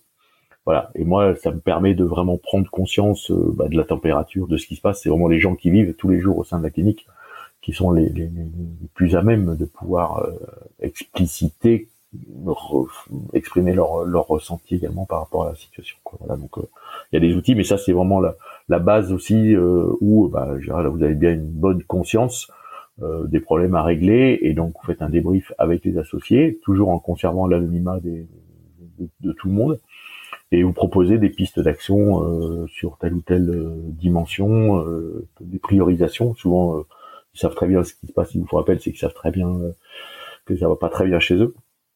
Mais euh, l'idée, c'est surtout de prioriser. Par quoi il faut commencer plutôt. Et puis voilà, quelles sont les, les solutions concrètes qu'on peut mettre en place par rapport à ça, parce qu'ils ont bien conscience du diagnostic. Ce qui compte, c'est quel est le traitement qu'on met en place par rapport à par rapport à cette situation-là. Voilà. C'est quoi qui t'anime dans ce que tu fais là aujourd'hui? Euh, je reviens sur ta question précédente parce que j'ai un peu dérapé. Alors oui, oui, je, au début j'ai des sollicitations en dehors du monde vétérinaire. Aujourd'hui, je n'arrive pratiquement pas à faire face à toute la demande au niveau du, du monde vétérinaire. Euh, donc aujourd'hui, je, je, fais vraiment que de l'accompagnement de, de, de, cliniques euh, véto. J'ai une partie aussi effectivement de, de formation euh, pour les vétérinaires sur le management, sur la relation en équipe, sur la gestion d'équipe, comment on peut s'y prendre, etc., etc. Et puis euh, des interventions aussi pour euh, des industries pharmaceutiques en, interne, bien souvent chez dans, dans, ces laboratoires-là, ou pour le compte de clients, mais ça c'est extrêmement rare. Et puis après j'ai une partie où j'accompagne des startups du monde vétérinaire dans la stratégie, le développement, la mise en réseau, etc. Voilà, donc ça les emplois sont déjà bien bien chargés. Et ce qui est très intéressant pour moi dans le monde vétérinaire, c'est que on est passé très rapidement, allez, en, en, 10 ans, et je, je suis même dans les business plan que j'avais fait écrit quand j'ai créé ma société, euh, pas anticiper que ça aille aussi vite et j'en suis vraiment ravi. C'est qu'en fait il y a il y a dix ans ou même encore 15, les, les, les cliniques vétérinaires qui disaient euh, faut qu'on se fasse aider par quelqu'un de l'extérieur, euh, c'était quelque chose qui était un peu tabou, il fallait pas en parler, c'était un aveu de faiblesse, ça allait être mal vu, mal vécu, les autres allaient, euh, les autres cliniques allaient se foutre de nous, etc., etc.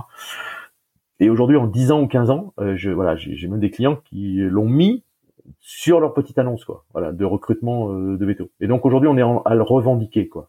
Et, c'est pas un aveu de faiblesse c'est dans n'importe quelle industrie dans n'importe quelle entreprise on a des gens qui viennent de l'extérieur qui permettent d'avoir un autre avis euh, d'apporter des idées. Moi je, je, je, suis passionné de temps en temps de voir une idée magnifique qui existe dans une clinique voilà qui est pas la mienne hein, euh, pas mon idée et que finalement si on peut la partager avec d'autres et, et apporter cette solution là même en la modifiant un peu à, à d'autres cliniques, euh, ça va aider euh, le quotidien de, de tout le monde. Donc euh, voilà, aujourd'hui on en est à un stade où effectivement on est capable de revendiquer le fait d'avoir un, un, œil extérieur, un regard extérieur, d'enlever un peu ces œillères de ça fait 10 ans ou 15 ans qu'on fait comme ça, on a toujours fait comme ça et on va continuer à faire comme ça. Quoi. Voilà, donc ça c'est vraiment quelque chose qui est qui est très intéressant et qui fait qu'il y a, je pense aujourd'hui, des, des, demandes de plus en plus importantes au niveau des, des cliniques vétérinaires et puis les exigences en termes de management par rapport aux jeunes générations, elles ont énormément évolué. L'exigence client, j'en ai parlé, elles ont énormément évolué et que j'ai besoin impérativement aujourd'hui, dans des cliniques qui ont énormément grossi, de passer du temps et de consacrer du temps à ça et de travailler mon organisation pour s'occuper de ça de manière euh,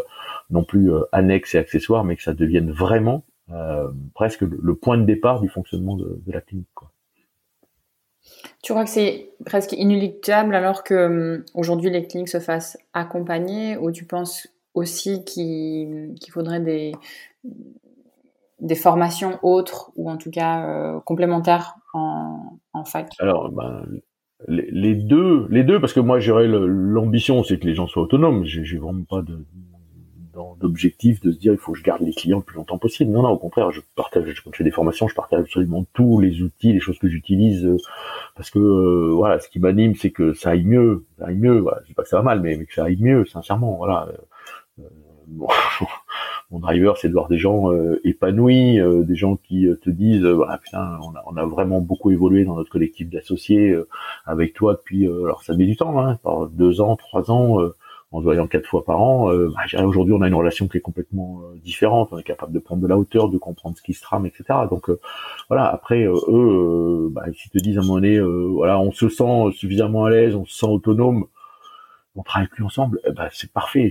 J'ai pas de souci, je serai toujours là. On pourra toujours échanger, on pourra revenir faire une petite session si ça va moins bien. Donc c'est ça qui est, qui est hyper hyper intéressant. Et c'est eux qui ont totalement la main sur la durée euh, de l'accompagnement par rapport à, à, leur ressenti à eux. Quoi. Hmm. Parce que tu fais de la formation aussi, on te voit quand même apparaître dans des, dans des congrès euh, divers et variés. Tu accompagnes les écoles aussi un peu? Oui, tout à fait. Je travaille assez régulièrement à, à, l'école à, Lyon. Hein. C'est à côté puisque je, je vis sur Lyon.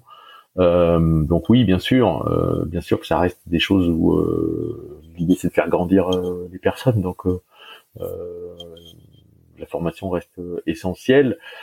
Ce qui est un peu compliqué dans les écoles, c'est que on travaille sur des sujets et on travaille beaucoup les soft skills désormais, hein, donc les compétences douces, ces choses-là qui sont la relation. on a monté avec Luc Mounier et, d'autres confrères et consoeurs consultants un, un, parcours pour essayer vraiment que ça soit une matière à part entière, deuxième année, troisième année, quatrième année, et puis qu'on puisse progresser là-dessus, euh, ça reste essentiel. Enfin, pour, pour moi, si on veut améliorer euh, le sentiment de, de bien-être euh, au sein de, de, cette profession, ça, ça, reste essentiel. On se heurte évidemment euh, au fait que les étudiants, quand ils rentrent à l'école vétérinaire, ben, ils sont comme nous, hein, mais ils sont pas différents, mais c'est qu'ils ont envie de soigner des animaux, quoi. Et quand on vient leur parler de la confiance, de la relation client, de comment on questionne un client, comment on s'intéresse à lui, ça leur parle pas forcément, euh, pas tous en tout cas, euh, et ils sont pas tous là, et, certains, euh, c'est pas du tout, euh, je dirais, effectivement leur leur vision de, de la profession. Mais, euh, je, je, respecte. Hein. on a mis des petites graines là aussi au bout de 4-5 ans, ils viennent euh, vous revoir en formation, dire ah mais vous m'aviez parlé déjà à l'école, mais en fait c'est oui, je j'ai pas pris la la, la dimension, euh, l'importance que ça avait euh, par rapport à, à, notre métier. Mais maintenant que ça fait 4-5 ans que je suis en pratique, je vois combien c'est important. Voilà, moi. Donc donc oui, de temps en temps c'est un peu désespérant parce que ben, on n'a pas l'écho qu'on qu'on espérait en tout cas, et, et avec la, la, la, certitude que ça leur apportera beaucoup dans leur dans leur univers. Quoi. Voilà. Donc aujourd'hui, oui, j'ai pas mal de sollicitations de, de formation ou de, de, travail sur différents sujets, euh, euh, mais toujours dans cette même optique d'aider euh, d'améliorer l'ambiance au sein des, cliniques ASV comme comme vétérinaire, etc. Et on a parlé d'optimisme au début, hein, mmh. tu t'en as parlé d'ailleurs toi-même en introduction. Euh, ton emploi du temps, il est assez chargé, je pense.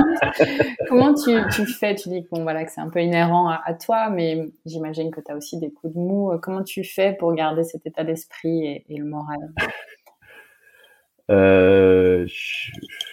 Non, j'ai pas trop de difficultés parce que j'ai une énorme chance, euh, c'est que chaque fois quelque chose euh, dans ma vie professionnelle euh, m'intéressait un petit peu moins, je suis allé sur d'autres territoires et, j'ai toujours regardé cette passion. Et aujourd'hui, je fais des choses que j'aurais jamais imaginé. Je découvre encore, je, lis, j'apprends, je, me forme et, et je trouve des, des, des, voilà des choses qui, sont une passion et, qui sont des fois un peu dévorantes hein, pour les gens avec qui je, je vis au, au quotidien. J'en suis bien, j'en suis bien conscient, mais mais euh, ouais, vraiment, moi la routine ça m'emmerde. Je suis désolé, mais c'est comme ça quoi. Et donc euh, d'arriver à, à, découvrir et je crois qu'avec euh, l'humain euh, c'est totalement infini. Et, donc voilà, je reste passionné par ça. Donc aujourd'hui, j'ai des emplois du temps qui sont un peu chargés en effet, mais mais ça reste toujours un, un, un plaisir. ce qui est un peu compliqué, c'est voilà, peut-être quand vous rentrez d'une journée passée avec des, des, des associés et vous dites mais peut-être qu'on n'a pas avancé ou pas assez bien ou voilà, c'est du questionnement personnel de se dire euh, j'aurais peut-être pu faire différemment, euh, j'aurais peut-être pu faire quelque chose qui leur apporte davantage. Euh, on avait prévu de faire huit exercices dans la journée et puis finalement il y a eu des événements qu'on fait qu'on a fait que cinq ou six et, et peut-être qu'on a pu aller plus loin. voilà, donc mais donc ça, ça c'est des c'est des, des difficultés ou quand vous savez que vous allez travailler dans, dans, une clinique où l'ambiance est très très très compliquée euh, et, c'est toujours malheureusement lié, c'est-à-dire que quand c'est compliqué, il y a des résultats qui sont des fois, euh, bah, il y a beaucoup de turnover, il y a des résultats financiers qui sont pas tout à fait à la, à la hauteur. Donc les vétos veulent pas trop investir, et je comprends euh, complètement. Mais vous savez que vous aurez du mal à avoir un résultat parce que les gens vont faire deux trois séances, puis ils vont dire bon, on arrête. Ben oui, c'est, voilà, on, on dit, c'est pas moi qui le dis, mais on dit que l'accompagnement d'équipe, euh, globalement, euh, il faut une, une, grossesse pour euh, que ça fasse vraiment changer les choses, avec une journée par mois avec l'ensemble des associés. Quoi. Voilà. Et donc, c'est-à-dire, il faut au moins 10 ou 11 séances pour commencer à, avoir travaillé sur le, le collectif d'associés. et c'est vrai que bah, je vais d'avoir des journées déjà avec tous les associés, c'est compliqué, donc on, s'adapte, hein, on travaille en soirée jusqu'à minuit, une heure du matin. Là, je vais partir tout à l'heure en clinique on va travailler en soirée, ben voilà, puisque c'est le moment où les, associés sont, disponibles. Parfois c'est le samedi, euh, parfois c'est euh, samedi et dimanche. J'essaie d'éviter quand même parce que, mais euh, mais voilà, on, s'adapte en permanence par rapport à par rapport à ce que peuvent faire évidemment les associés et, l'ensemble de l'équipe s'il y a s'il y a besoin. bon voilà. Mais c'est pas, voilà, juste peut-être un peu d'angoisse quand on sait qu'on va dans une équipe où c'est très compliqué pour euh, espérer arriver à améliorer, à faire améliorer la situation. Et puis, euh, bah, j'ai de temps en temps un peu de déception personnelle par rapport à ce qui a été fait, mais euh, je, vis globalement très bien euh, ce que je peux faire au quotidien. Alors, vu, ton parcours et vu ce que tu viens de dire là, j'imagine que encore d'autres projets dans le pipe qui viennent certainement se greffer à, ce que tu es en train de faire. Est-ce que, est-ce que as, tu veux nous en parler? Je sais pas, tu as une idée à la tête Bah écoute, euh, je sais pas, à toi de me dire. Euh, non, non, je, je, dis que dans mon parcours, j'ai changé de, de de vie, puis chaque fois ça s'est raccourci. Euh, et donc là, j'arrive à un moment, il faudrait que je bascule. Euh, non, l'idée folle, mais qui restera toujours forcément qu'un projet, ce serait de repartir en clientèle, sincèrement, parce que voilà, je, je, je dis ça avec euh, vraiment plein d'humilité. Je sais que physiquement, je suis vieux, que ça serait compliqué, qu'il y a plein de connaissances que j'ai plus. Euh, mais mais j'aurais vraiment un sentiment de, de, boucler la boucle et, et que bah, je ferais un métier euh, dans la relation client qui serait complètement différent. Quoi. Voilà, c'est ce que j'essaye de, de, pousser à faire en, en, accompagnant de temps en temps les vétos sur le sur le terrain. Alors beaucoup plus sur la partie euh, rurale que sur la partie canine parce que je suis totalement incompétent en canine mais mais euh, ouais ça ça serait ça serait magique quoi voilà. et le sentiment d'avoir bouclé la boucle et d'avoir fait ça euh, et, et, de pouvoir travailler des dimensions dont je parle, dont je suis convaincu, que je fais mettre en place, et donc j'ai quand même des retours par rapport à ça, mais mais de, de se dire c'est c'est voilà, c'est mon idée, je l'emmène moi personnellement pour la mettre en, place, ça serait top. Donc euh, c'est une idée folle, je, je crois que ça n'arrivera jamais, mais ça reste vraiment profondément euh, voilà euh, mon rêve d'enfant et de le faire peut-être un petit peu Alors les projets après, ben oui, peut-être ça que tu veux parler, c'est que je, vais sortir un, livre sur euh, les problèmes de la confiance en soi, euh, qui reste, euh, qui est, qui est une, pour moi un enjeu majeur, majeur des jeunes générations aujourd'hui. Et ça n'est pas leur responsabilité, donc voilà, c'est très clair. C'est de la responsabilité collective. Je vais pas dévoiler le, contenu, mais voilà, c'est la grande idée de se dire, ah les jeunes, comme on entend malheureusement trop souvent ils sont pénibles, ils ont pas de confiance en eux, mais et de la confiance en toi, mais crois en toi, etc. Et non, non, c'est de comprendre la mécanique qu'il y a derrière ça, euh, et que euh, voilà, si on n'a pas de confiance en soi, c'est qu'on n'a pas de confiance dans la bienveillance des autres. Voilà, le point de départ du manque de confiance en soi, ça vient du manque de confiance des autres. Chaque fois que je vais faire un truc, je vais me faire assassiner. Quand je vais faire quelque chose, je vais me faire massacrer, etc. Et c'est ça qui va créer cette, cette difficulté-là. Et donc, si la problématique elle est collective, la réponse elle est collective. Quoi. Voilà. Et la notion d'équipe, et devrait être en tout cas une réponse euh, à l'amélioration de la confiance en soi des personnes qui sont concernées euh, par ça. Quoi. Voilà.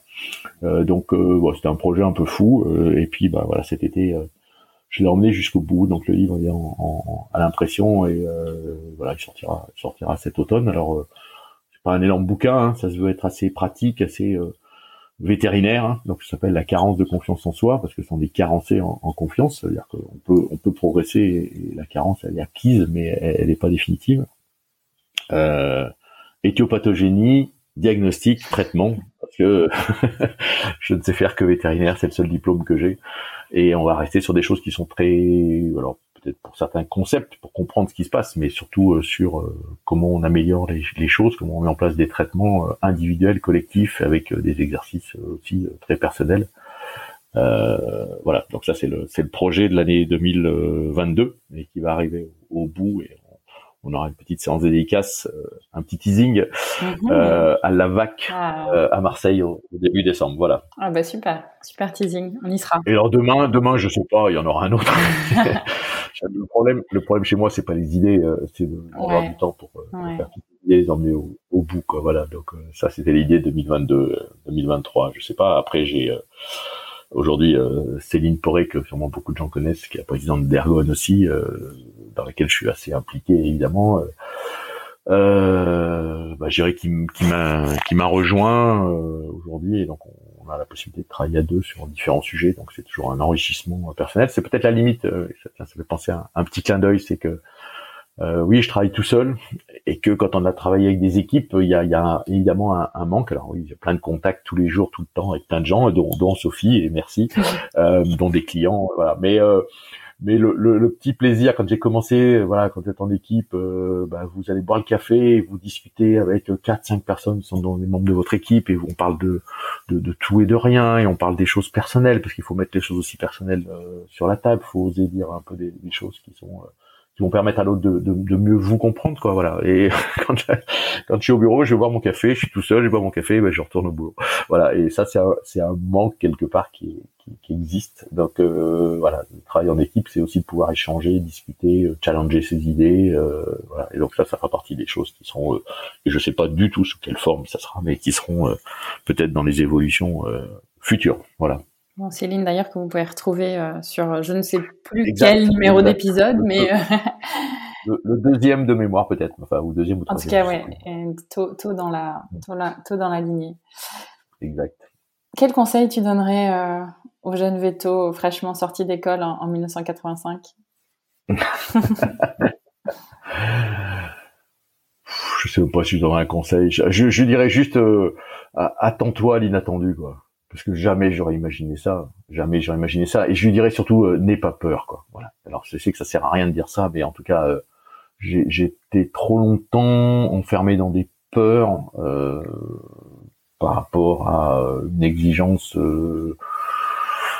bah, je dirais qu'on a probablement tous eu dans, cette génération-là hein, une exigence de réussite, de travail, euh, d'arriver à faire des choses pour euh, sa famille, de pouvoir se montrer. Euh, la réussite sociale est importante, etc. Donc ça, c'est tout notre formatage, alors qui est pas forcément valable chez tout le monde dans cette génération-là, mais qui est assez marqué au niveau de cette génération. Quoi, voilà. Donc ça vous oblige, ça vous contraint, ça vous fait pas dormir certaines nuits et qu'en fait euh, la vie elle est merveilleuse quoi. Voilà, il faut juste prendre le temps de regarder euh, le côté positif euh, des choses et il y en a toujours. Ça ne veut pas dire une fois de plus nier les difficultés, c'est c'est pas le monde des bisounours, hein. c'est juste de regarder vraiment le monde tel qu'il est et de pas tel que notre cerveau nous le nous le représente quoi. Voilà.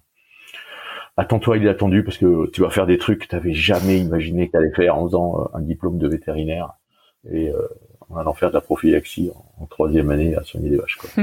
J'adore. Alors, on arrive tout doucement à la, à la fin du podcast. Est-ce que euh, est-ce qu'il y a quelque chose que tu aimerais rajouter avant qu'on avant qu'on clôture? Euh, Peut-être le, vrai, c'est qu'il y, y, a trop de, de, de, personnes pour moi. Alors dans le monde au sens large, hein, et puis euh, on n'en a pas du tout parlé, mais c'est pas du tout un souci. J'ai aussi beaucoup progressé sur moi par rapport à, à, à bah, mes filles en particulier, hein, qui sont de cette génération-là et qui euh, ont eu aussi des difficultés et, qui m'ont fait faire poser évidemment euh, en, couple hein, beaucoup beaucoup de questions et, si j'en suis là aujourd'hui, c'est aussi quelque part par rapport à ça parce que on essaye de comprendre ce qui se passe voilà dans ces difficultés-là que peuvent rencontrer d'autres jeunes dans dans d'autres dans d'autres métiers.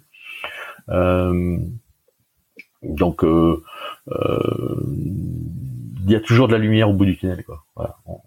il y a plein de gens qui sont là prêts pour vous aider. Il y a toujours des options. Je, je crois que c'est, c'est Tran qui a dit ça aussi dans, ton podcast, mais euh, j'adore ça. Quoi. C'est, euh, euh, ne restez pas seul. S'il y a des, coups de mou, on en a tous. moi aussi, j'en ai eu, j'en ai encore, j'en aurai probablement encore.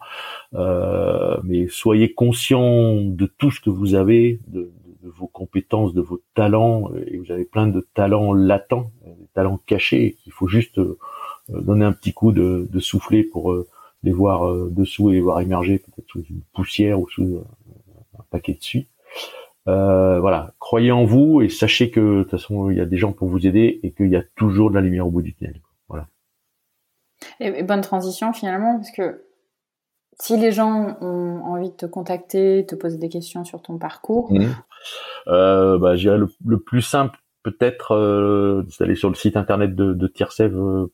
Il y a un formulaire où on peut, euh, enfin voilà, donner des coordonnées. Ça arrive par mail, ce qui est quand même plus fiable que le téléphone, qui est un peu des fois en, surchauffe, euh, ou, en SMS euh, là aussi, qui petit à petit glisse et puis euh, passe en dessous du niveau de la visibilité. Euh, voilà, donc n'hésitez pas à utiliser cet, outil-là. Euh, il y a aussi mon, mon numéro de téléphone sans aucun souci. Voilà. Si euh, et, et, sans engagement, enfin, je dirais que je fais. Euh, on parlait des écoles, il y a beaucoup de choses que je fais aussi aujourd'hui euh, dans les écoles vétérinaires ou pour des associations pour donner un coup de main et voilà, on est arrivé à un âge où aujourd'hui je suis là pour partager, aider, très humblement, hein, attention, c'est clair, mais si je le fais dans le monde vétérinaire, c'est ça, me nourrit énormément. Dans la limite de mon temps disponible, je vois qu'il a souligné. J'en suis un peu désolé, c'est un peu des fois compliqué, voilà, mais on fait le, mieux qu'on peut. Le mieux qu'on peut comme dirait Toltec. c'est ça. Faites toujours de votre mieux. Voilà. Oui, ça, ça, fait partie des livres fondamentaux. Voilà. Complètement. Des accords Toltec. On mettra le lien euh, également dans le, dans le Oui, enfin, j'ai fait des, j'ai fait des, j'ai fait des, j'ai fait effectivement des, des formations là-dessus. Je les utilise tous les jours. J'ai fait des petites cartes pour pouvoir aider. Ça fait partie du mode de fonctionnement dans le management dans l'équipe qui reste euh, essentiel. Voilà, on peut l'adapter à, à, sa vie perso, mais aussi euh, bien sûr à sa vie professionnelle il y a sa façon de travailler en équipe et vivre en équipe. Bon Pierre, c'était un plaisir.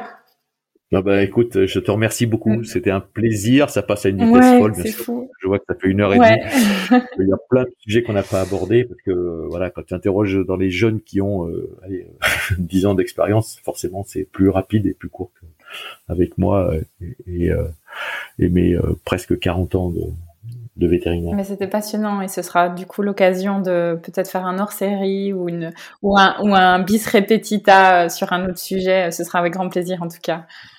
Ok, merci beaucoup à toi. merci. À bientôt. Merci à tous et ceux qui sont arrivés euh, jusqu'au bout. J'espère qu'il y en aura un certain nombre. Euh, et puis croyez en vous. Quoi. Voilà. Merci.